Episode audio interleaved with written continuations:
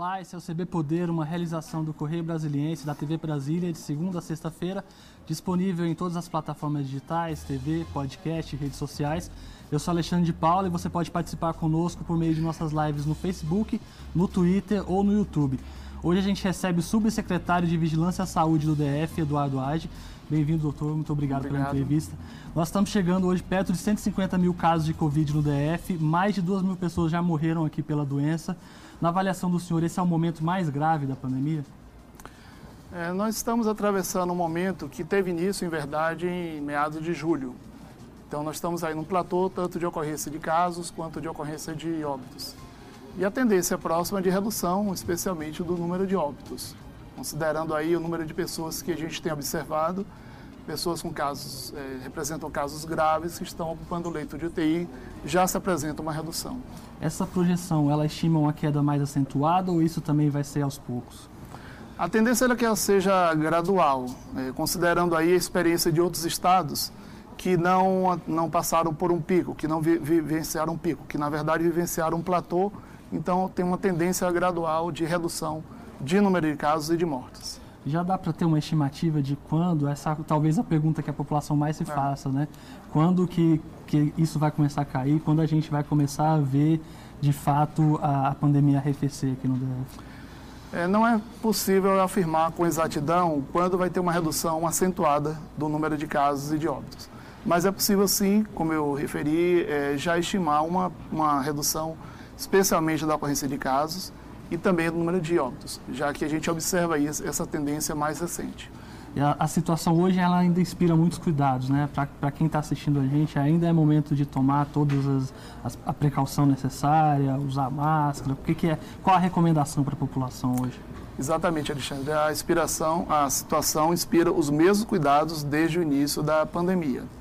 É, nós temos, não só aqui no Distrito Federal, como em todo o país, ainda um grande número de pessoas que não foram infectadas e podem vir a ser infectados. Portanto, todas essas medidas, distanciamento social, para aquelas pessoas, especialmente que podem permanecer em casa, é, que não estão trabalhando, devem permanecer o máximo possível em é, mantendo o distanciamento social, o isolamento, o uso de máscara, a higiene, é? o uso de álcool gel, água e sabão em todos os momentos. Então, todas essas medidas elas permanecem. Se falou muito durante a pandemia também sobre a questão da, da imunidade, do percentual da população que deveria estar sendo imunizado. Teve gente até que defendeu que deveria haver a, a tal da imunização de, de rebanho, né? Uhum. Mas essa não é uma estratégia eficaz, né? O sistema de saúde não, não resistiria a, uma, um método assim, se a gente deixasse a coisa correr mais solta? Uhum.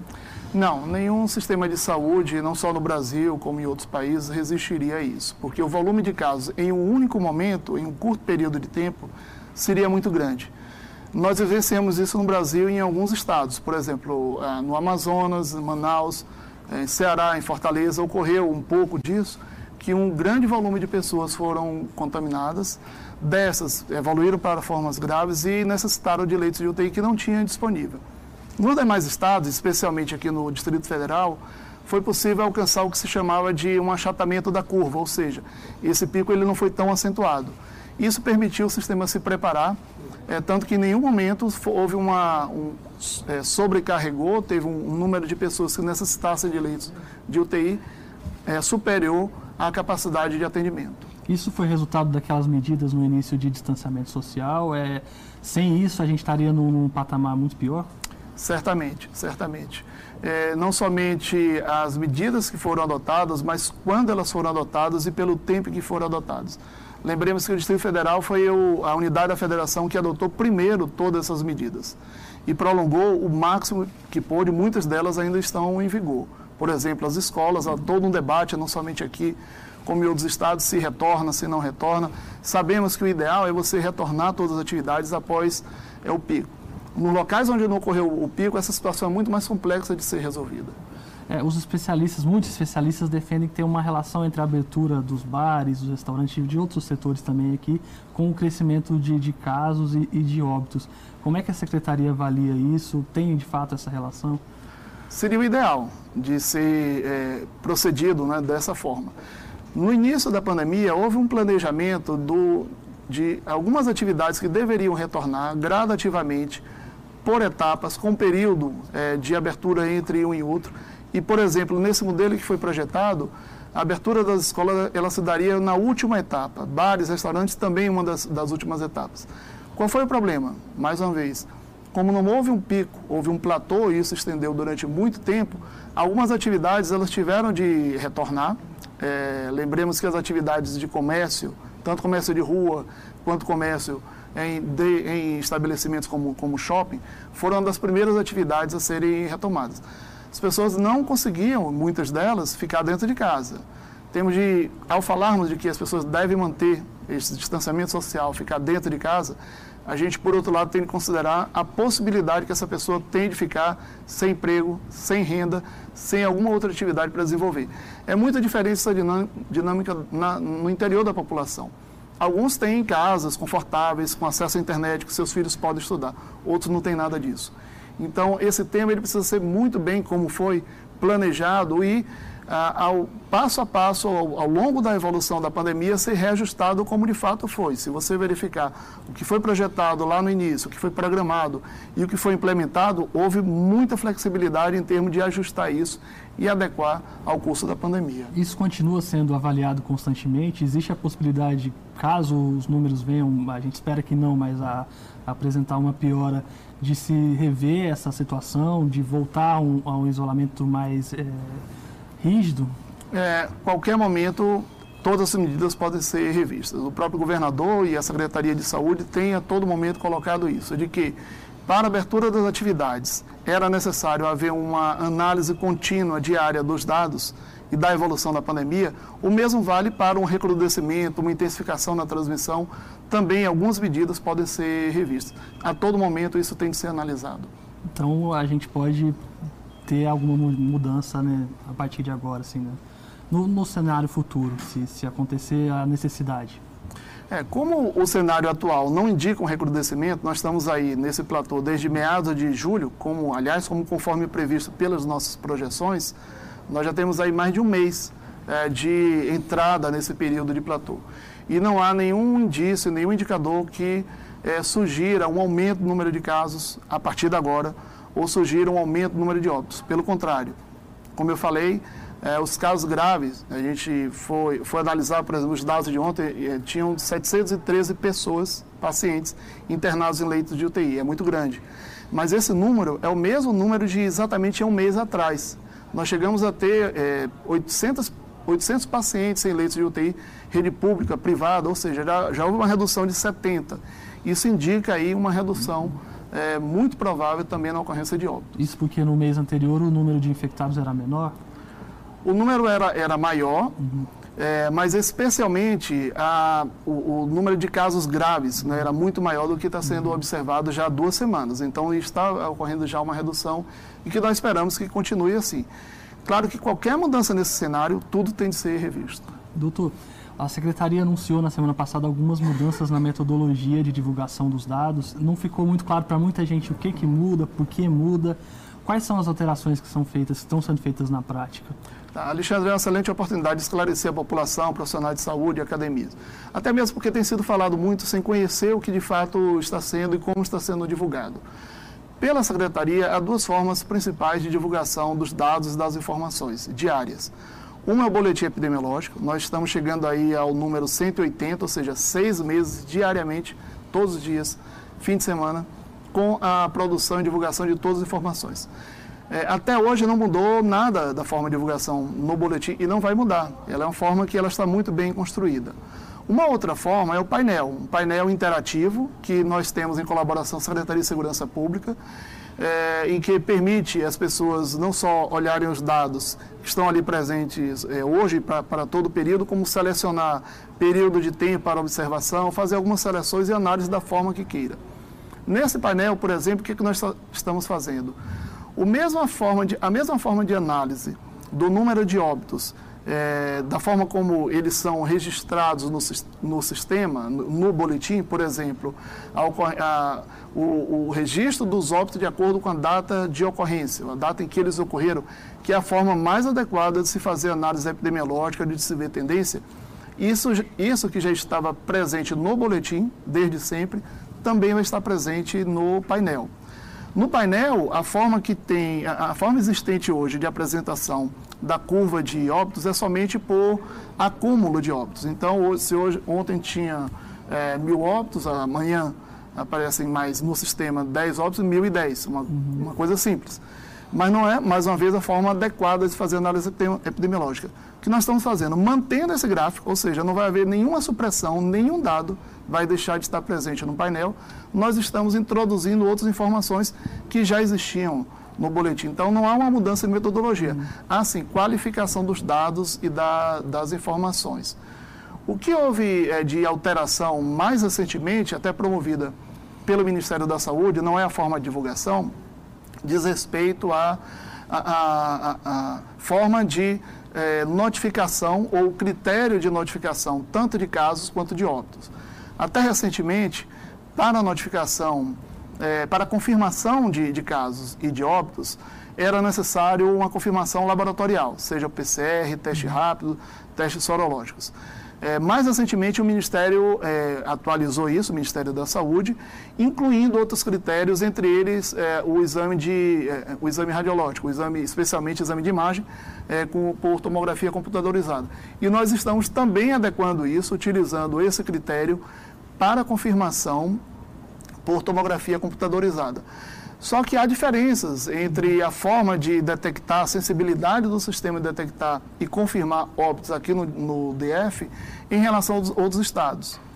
Por quê? Aqui no Distrito Federal, nós conseguimos fazer exame de PCR e outras eh, técnicas em 99% de, dos óbitos. Ou seja, somente um percentual muito pequeno, menos de 1%, até semana passada eram menos de 50 óbitos, que não foi possível a coleta em tempo oportuno. Para esses casos, eh, está sendo já analisado se tem algum exame de imagem ali presente, tem alguma outra informação epidemiológica clínica, para que ele seja confirmado. Alguns outros estados não, não foi e não é possível fazer isso. Tomar o exemplo de São Paulo, que é um, um estado com uma grande capacidade de diagnóstico, etc., mas que em um determinado momento, em torno de 50% dos óbitos, não foi possível fazer é, o exame. Tanto que esses, é, esses casos, eles entraram no sistema mais recentemente.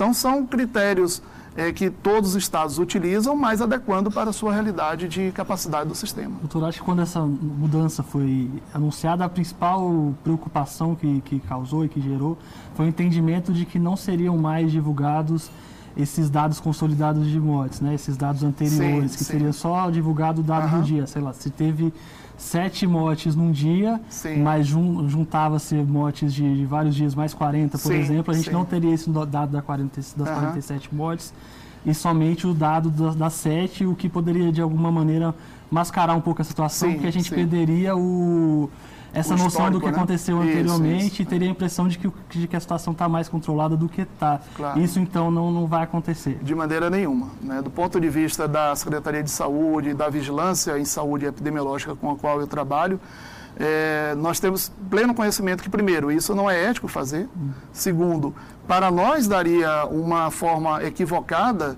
de acompanhar a evolução dos óbitos. O que nós estamos fazendo é qualificando mantendo-se a divulgação da ocorrência de óbitos com a data do registro, agregando-se aí a informação da ocorrência de óbito com a data da sua ocorrência. Então, nós estamos incluindo informações. É bom a gente, pensando histórico, né, e aí é importante mencionar, óbito você não esconde. Não tem como esconder um óbito. É, no Brasil, nós já passamos por experiências como na década de 70, a grande epidemia de meningite, em que tentou se esconder óbitos e depois de tudo isso veio à tona. Todos os dados foram revelados. Então não é possível, além de não ser ético e perder essa capacidade de análise, você esconder. Então, longe da Secretaria de Saúde é omitir qualquer informação. Doutor, esse é um momento em que a desinformação, a fake news, elas estão muito em evidência, a gente vê isso a todo momento, recebe notícias falsas, pessoas comentando coisas que não, não entendem. E existe, por parte da população, muito questionamento a, a respeito desse, dessas mortes, gente que não acredita que está morrendo tanta gente de, de Covid, que não acredita que a doença é tão séria, o senhor uhum. que está lá lidando diretamente com isso, o que, que o senhor tem a dizer para essas pessoas? Isso de fato é real, né? Uhum. É, de fato é real. Estamos falando aí só no DF de mais de duas mil pessoas que perderam a vida. É, para nós é muito pesar. A gente, todo dia, e, e eu analiso esses dados todos os dias, Eu sou responsável por fazer a validação do boletim, dos dados que vão para o painel todos os dias. E é muito triste você ver essa realidade. Mas, por outro lado, mostra que realmente essa pandemia ela é muito séria. Ela mata pessoas. Embora mate uma grande proporção de pessoas que têm é, comorbidade, outras doenças, mas são pessoas como, como nós, ou idosos que também são pessoas como nós, ela pode matar qualquer pessoa. Então, ninguém está livre da doença, ninguém está livre de vir a falecer. Por isso a necessidade de ter esse cuidado, é, adotando todas as medidas de precaução possível né, e necessárias e acreditando nas informações que sejam qualificadas. É, e pela Secretaria de Saúde, nós vamos todo momento buscar dar todas as informações para a população, para profissionais de saúde, para que mantenham a decisão no sentido de adotar né, essas medidas. Essa ideia de que as pessoas morreram só porque eram idosas ou porque tinham outras comorbidades, além dela ser muito cruel, ela é mentirosa também, né? Exatamente. Essas pessoas poderiam ter um, um, uma vida maior, pelo menos. A todo momento nós vemos pessoas jovens sem nenhuma outra doença prévia que também morrem. Em menor proporção, é verdade, mas isso pode ocorrer. Mesmo crianças também podem ocorrer. E, além disso, é, cada vez mais, como essa doença, cada dia se aprende com ela, o mundo inteiro, o que, é que tem sido observado? Algumas pessoas que estão desenvolvendo forma leve, ou mesmo que não vão para leito de UTI, elas podem, embora não ter mais a infecção, curar-se da, da infecção, mas ela apresentar alguns sintomas mais tardiamente, ou sintomas permanecerem durante algum tempo. É, inclusive problemas neurológicos. Então, ela tem uma gravidade que também ela não é tão bem conhecida. Quais são os efeitos a longo, os efeitos clínicos a longo prazo para todas as pessoas? Isso não é bem, não é bem conhecido, o que mostra a gravidade dessa doença. Muita coisa ainda não se sabe. Né? Muita coisa não se sabe e a gente precisa estar atento, mas cada vez mais também se armando de informações que são procedentes de publicações científicas, de debates sérios com as pessoas que realmente que estão enfrentando é, a doença no dia a dia. Então, esse acompanhamento, até por essas mudanças todas e pela novidade né, da, da Covid, ele tem que ser o tempo inteiro, então. Todo o tempo, a todo momento é um grande volume de informações e você tem que selecionar quais dessas informações são, são as mais válidas é, e precisas e traduzir as informações. E esse é um grande esforço, não somente, obviamente, da, da Secretaria de Saúde, dos outros órgãos de governo, como também das instituições de ensino e pesquisa, que tem esse papel de traduzir aquela informação que saiu no artigo científico hoje, uhum. o que aquilo significa, por exemplo, o tema da reinfecção, por, por exemplo, o tema da imunidade, quanto tempo pode durar ou não, são informações que estão surgindo recentemente e elas não estão bem consolidadas. Elas precisam ser traduzidas, mas acompanhadas também para ver, eh, ao final, o que é, vai ser possível informar a sociedade. Então a gente precisa ir para o intervalo, a gente volta tratando exatamente desse tema da reinfecção, que é um assunto que está em alta hoje, né? O CB Poder fica por aqui no primeiro bloco, mas a gente volta já já com, com mais entrevista aqui com o secretário, subsecretário de Vigilância, Vigilância à Saúde do DF, Eduardo Rage. Até já.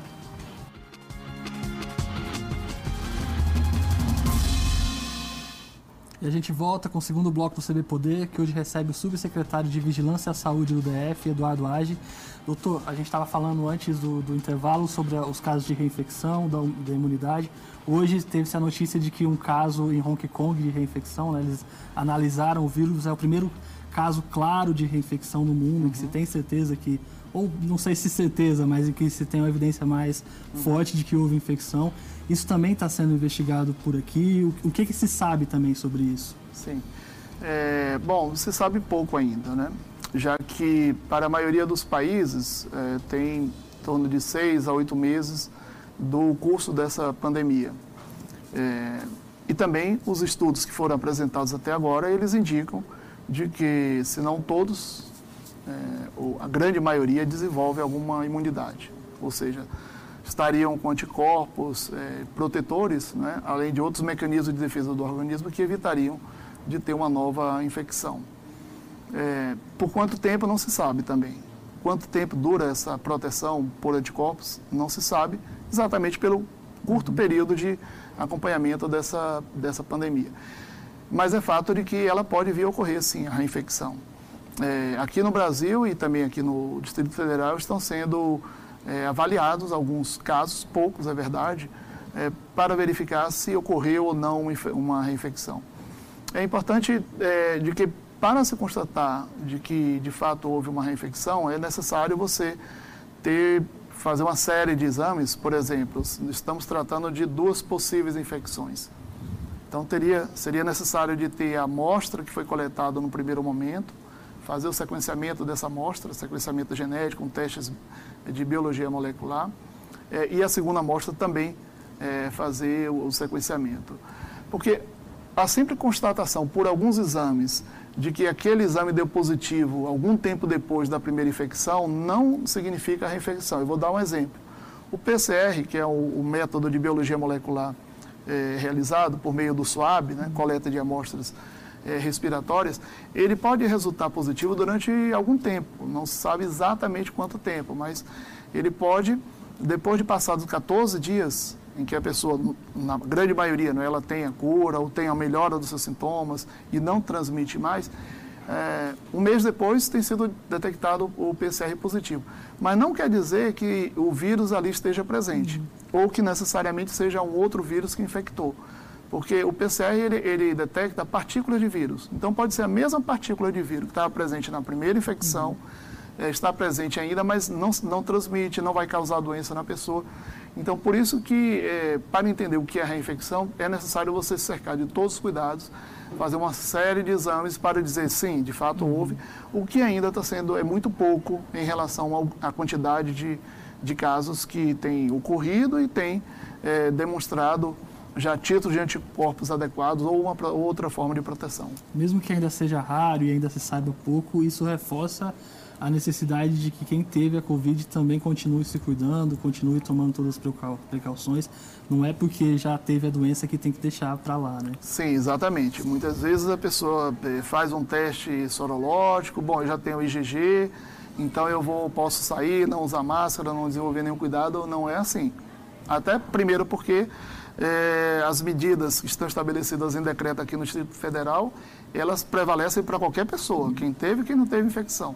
E segundo, porque não se sabe quanto tempo essa imunidade vai durar e se há ou não a possibilidade de reinfecção. Então, todo cuidado ele permanece para todas as pessoas, mesmo aquelas que já foram infectadas e hoje estão em bom estado de saúde. A gente vê que hoje muita gente já parece não se preocupar mais tanto com, com a pandemia, parece estar mais tranquilo e, nesse sentido, deixando de lado algumas medidas de proteção. A gente vê algumas aglomerações. Ontem a gente divulgou no, no site do Correio Brasiliense, hoje no Jornal Impresso, uma festa em, em Samambaia, em que havia uma quantidade enorme de pessoas, uma festa clandestina, sim. sem a autorização do, do governo, sem alvará, uhum. porque não existe autorização para esse tipo de evento sim, atualmente, sim. né? As pessoas, então, algumas pessoas parecem não estar mais preocupadas e lidando dessa maneira. Qual o risco de, de, de fazer isso? Qual o impacto que isso pode ter, tanto para a própria pessoa, quanto também para o restante da população uhum. e para o controle da pandemia aqui no Distrito Federal? É, esse risco é muito alto, porque o que, é que nós temos observado aqui no Distrito Federal e na maioria dos outros estados? Em torno de é, é, menos, na maioria, considerando todos os estados, é, menos de 20% das pessoas da população ela foi infectada ainda. É, isso significa que a maioria das pessoas ainda não foi, não foi infectada e pode vir a ser infectada. Então, não usar máscara, é, estar em aglomeração com outras pessoas que ela não sabe se tem ou não infecção, se estão ou não é, com vírus e especialmente se estão desprotegidas sem uso de máscara, sem os demais cuidados, elas estão correndo risco muito grande de serem é, infectadas e, eventualmente, desenvolver uma forma grave e dentre né, esses que desenvolvem forma grave, pode vir a morrer, independente de ter ou não suporte é, de leitos de UTI. É, nem todos que têm o suporte de leitos de UTI é, adequado em tempo oportuno, eles têm uma boa evolução. Depende muito da evolução da própria doença no indivíduo. Então, é um risco muito grande que isso ocorra. Por outro lado, parece que algumas pessoas estão confundindo de que, bom, já que flexibilizou, está havendo retorno das atividades gradativamente, então ela liberou geral. Não, não é isso. Ninguém disse que liberou geral. Quem está falando isso está sendo leviano. Ou quem está pensando isso está se equivocando é, largamente. Porque quando algumas atividades retornaram, elas retornaram todas elas com medidas que deveriam ser cumpridas. Tomemos o, o exemplo do, do comércio.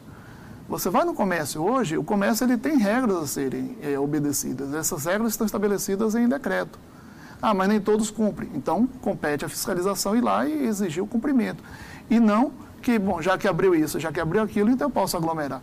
Em nenhum momento alguém disse que deveria, poderia aglomerar nesses espaços em que voltaram as atividades e muito menos fora desses, desses espaços. A gente, a imprensa, a própria sociedade civil, a gente está sempre cobrando do, do governo, do GDF, do governo federal também ações, e a gente vai continuar cobrando que é nosso papel, é, trazendo dados como essa questão, a própria questão da, da liberação e, e o aumento de casos, mas também a população não pode ter uma, uma atuação passiva né, na pandemia. Uhum. Isso precisa ser uma ação conjunta, senão não adianta. Né? É, exatamente. A, a, o setor saúde, por exemplo, do qual eu faço parte, é, buscou fazer o seu papel. Qual é? Evitar o máximo possível de que as pessoas que viessem a ser infectadas viessem a desenvolver de forma grave e, e morrer. Além disso, de detectar rapidamente é, pessoas sintomáticas, realizar os exames. O Distrito Federal é o estado que mais realizou e mais realiza exames, considerando o tamanho da sua população. Hoje já são quase 500 mil pessoas que realizaram exames. Então, é esse, é esse o papel que nós temos todos os dias buscado fazer. Com algumas falhas, é verdade. Cada falha detectada e apontada certamente pela imprensa, nós procuramos é, corrigir. Mas não quer dizer de que somente o esforço da saúde, dos outros órgãos de governo, vai ser suficiente. Se não tiver uma boa adesão da população às medidas recomendadas é, e mesmo adotando práticas, vendo soluções que são aplicadas ali no seu território, no seu estabelecimento, vamos ter, aí sim podemos ter um recrudescimento da pandemia. Doutor, como é que está a situação? O senhor falou dos testes, como é que está a situação hoje? Houve algumas dificuldades, alguns questionamentos judiciais. Como é que está hoje? Como está funcionando? É, em quais locais pode-se fazer o teste? Como é que essa logística está sendo aplicada? É, os testes que são realizados pela rede pública são de dois é, tipos. É, um, o, o, PCR, o teste de biologia molecular, por meio da, do uso do SWAB para coleta de amostras respiratórias, todos eles analisados no laboratório central. Hoje nós estamos aí com aproximadamente 80 mil exames já realizados de IPC, que é um volume grande, considerando a dificuldade de coleta, insumos que faltam mundialmente. Né, tem um desses insumos que é raríssimo de ser encontrado, que é denominado, chamado de kit de, de extração, que é o que faz a, a, a, que é possível você extrair o vírus para depois amplificar ele e fazer o exame todas as tentativas de compra, é, recebimento de, pelo Ministério, então é um esforço enorme para não faltar isso. É, em um determinado momento, nós tivemos, por exemplo, no Laboratório Central, para esse exame especificamente, um acúmulo de quase 5 mil amostras. E olhe que o Laboratório Central está funcionando desde o início, todos os dias, 24 horas por dia. Os servidores de lá estão de parabéns, eles não param de, de processar essas amostras e conseguiram é, eliminar essa fila. Incluir, inclusive, eh, Alexandre, creio que você tenha acompanhado, ele desenvolver uma nova metodologia, essa sim, que permitiu eh, despender, necessitar menos de eh, esses insumos que são importados. Né? Isso aumentou muito a velocidade com esforço próprio, metodologia desenvolvida aqui no LACEN. O outro tipo de exame, que é o, o dos testes rápidos ou testes sorológicos, eh, nós temos aí em torno de 420, 430 mil já realizados em várias modalidades. Em unidade de saúde, drive-thru é, ou de forma itinerante. Realizamos todas essas, essas estratégias de, é, de realização dos exames. Em um determinado momento, houve uma diminuição na realização desses exames. Por quê? Houve, e ainda está em curso, uma ação judicial é, contra o, a Secretaria de Saúde é, na no que eles identificaram, no que eles suspeitaram de que havia problemas na aquisição desses testes. Isso, de fato, concretamente, o que, o, qual foi a consequência? Tivemos de parar da utilização de 70 mil testes que estavam ali para serem utilizados. Felizmente, é, isso está sendo avaliado pela Justiça, nós, a Secretaria de Saúde tem plena convicção de que todo o processo foi feito dentro das normas legais, mas isso vai ser tratado lá no âmbito da, da Justiça. É, felizmente, nós tivemos e conseguimos uma doação da Receita Federal de 300 mil testes rápidos é, já trouxemos, validamos no INCQS para que tenha uma boa qualidade e ele já foi distribuído na rede. Então, conseguimos recuperar essa capacidade de realização de testes, além de que essa semana já inicia, retomamos uma estratégia de drive-thru. Doutor, para orientar melhor quem está assistindo a gente também, no caso de uma pessoa que está sentindo os sintomas da Covid, talvez sintomas mais graves. Qual é a orientação hoje? Quem ela deve procurar? Qual órgão? Qual unidade de saúde? Qual é o procedimento? É, essa é uma pergunta muito importante. Se a pessoa sente sintomas é, da Covid, e às vezes os sintomas podem ser, por exemplo, mesmo sem febre, um quadro gripal sem febre, ou presença de febre sem outras características, tem de procurar a unidade de saúde. Porque ali ela vai ser avaliada do ponto de vista de saber qual é a suspeita, se é suspeita de Covid é, ou não, a é, verificar qual estado em que o nível de, de, gravidade da sua doença. A maioria absoluta vai ter um, um, nível leve e vai ser recomendado ficar em casa em torno de 14 dias, mantendo o isolamento ali no domicílio, os cuidados com seus familiares, é, verificar por meio da sessão primária de saúde, das equipes de saúde da família, estão fazendo um trabalho enorme, identificar nesses contatos se tem alguma pessoa que tenha fator de risco, uh, idoso, entre outros, que mereçam um acompanhamento mais, é, mais frequente. Além disso, acompanhar essas próprias pessoas né, todos os dias para saber se houve alguma gravidade ou alguma alteração do seu estado de saúde. E, nesse momento da consulta, verificar se ela já tem, no primeira, na primeira consulta, algum sinal de gravidade, fazer o encaminhamento necessário. Dependendo do sinal, encaminhar para um, uma internação né, ou até mesmo indicando para internação em leito de, de UTI. Doutor, infelizmente nosso tempo está acabando. Muito obrigado pela entrevista, pelos esclarecimentos. O CB Poder fica por aqui. Obrigado pela companhia. Até a próxima e tchau.